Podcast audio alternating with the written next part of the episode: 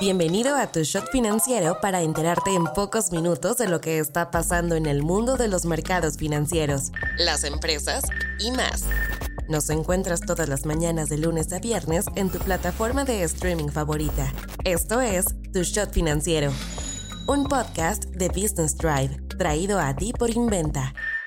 Hoy es lunes 9 de octubre y estas son las noticias del día. ¿Cómo empezamos? La COFESE abrió un proceso contra Walmart de México por posibles prácticas monopólicas. A Walmart de México no le quedó de otra más que anunciarle a sus inversionistas que irá a juicio por presuntamente incurrir en prácticas monopólicas. Esto sucede tras una investigación de tres años realizada por la Comisión Federal de Competencia Económica, mejor conocida como la COFESE. ¿Cuál es la historia del caso? En noviembre de 2020, la COFESE anunció que iba a investigar a grandes cadenas minoristas por supuestamente imponer condiciones a sus proveedores. El órgano regulador mexicano sospechaba que estos gigantes incurrían en prácticas como retrasarles los pagos o aplicarles descuentos. En ese momento, la COFESE comentó que tales prácticas creaban riesgos para las empresas más pequeñas. Ahora, con el juicio en puerta, Walmart aseguró que confía en haber actuado siempre conforme a la legislación aplicable. Por lo pronto, tiene 45 días hábiles para presentar sus argumentos y pruebas en su defensa. De momento, la COFESE dijo que no puede predecir el impacto que esto tendrá en sus operaciones y finanzas. ¿Qué le espera a la minorista más grande del mercado mexicano? Si es encontrada culpable, Walmart podría ser sancionada con multas de hasta el 8% de sus ingresos anuales. La realidad en el país. Brasil brilló por encima de México en el ranking que mide la innovación global. La Organización Mundial de la Propiedad Intelectual publicó su Índice Global de Innovación 2023. Este ranking sirve para calificar a los países más innovadores del mundo.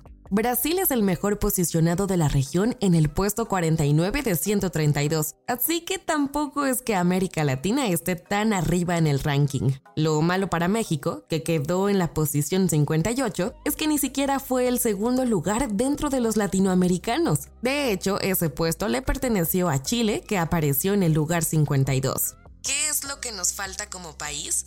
El índice mide diferentes criterios como capital humano, instituciones, tecnología, producción creativa, sofisticación de mercado e infraestructura. México calificó apenas 31 puntos sobre una escala de 100. Su peor muestra la dio en el apartado de instituciones, donde apenas le alcanzó para ubicarse en el lugar 111 de 132. Lo que terminó estancando al país fueron sus pobres calificaciones en ambiente regulatorio y ambiente de negocios. En cambio, donde nos fue particularmente bien fue en producción creativa al ubicarnos en el puesto 45. Inventa Financial Services es una empresa mexicana creada en el 2010 en la Ciudad de México con el propósito de brindarle a personas y empresas un respaldo financiero sólido para desarrollar sus proyectos empresariales, personales y o profesionales por medio de un trato personalizado y sin trámites complicados. No te vayas sin saber estas. Este 7 de octubre entró en vigor el acuerdo presidencial que pasa el control del Aeropuerto Internacional de la Ciudad de México a manos de la Secretaría de Marina. Los mercados en Israel se hundieron casi 7% y los bonos del gobierno se desplomaron luego de la incursión de Fuerzas Armadas de Hamas desde Gaza a suelo israelí. Estos fueron los días más mortíferos dentro de la región en las últimas décadas, con casi 1.100 personas muertas. Kaiser, una cervecería en Brasil propiedad de Heineken, fue añadida a una lista del gobierno brasileño de empresas responsables en condiciones laborales similares a la esclavitud. Estados Unidos sumó más de 330.000 empleos nuevos durante septiembre, una muestra de que los intentos de la Reserva Federal por enfriar la economía no han sido suficientes. Analistas creen que esto es indicio de que las tasas de interés permanecerán altas durante más tiempo de lo esperado. Microsoft ya ve la luz al final del túnel y tras varias investigaciones regulatorias por posible monopolio, espera cerrar finalmente su compra multimillonaria del estudio de videojuegos Activision el próximo 13 de octubre. Soy Daniela Anguiano y esto fue Tu Shot Financiero. Nos escuchamos mañana. Tu Shot Financiero es una producción de Business Drive.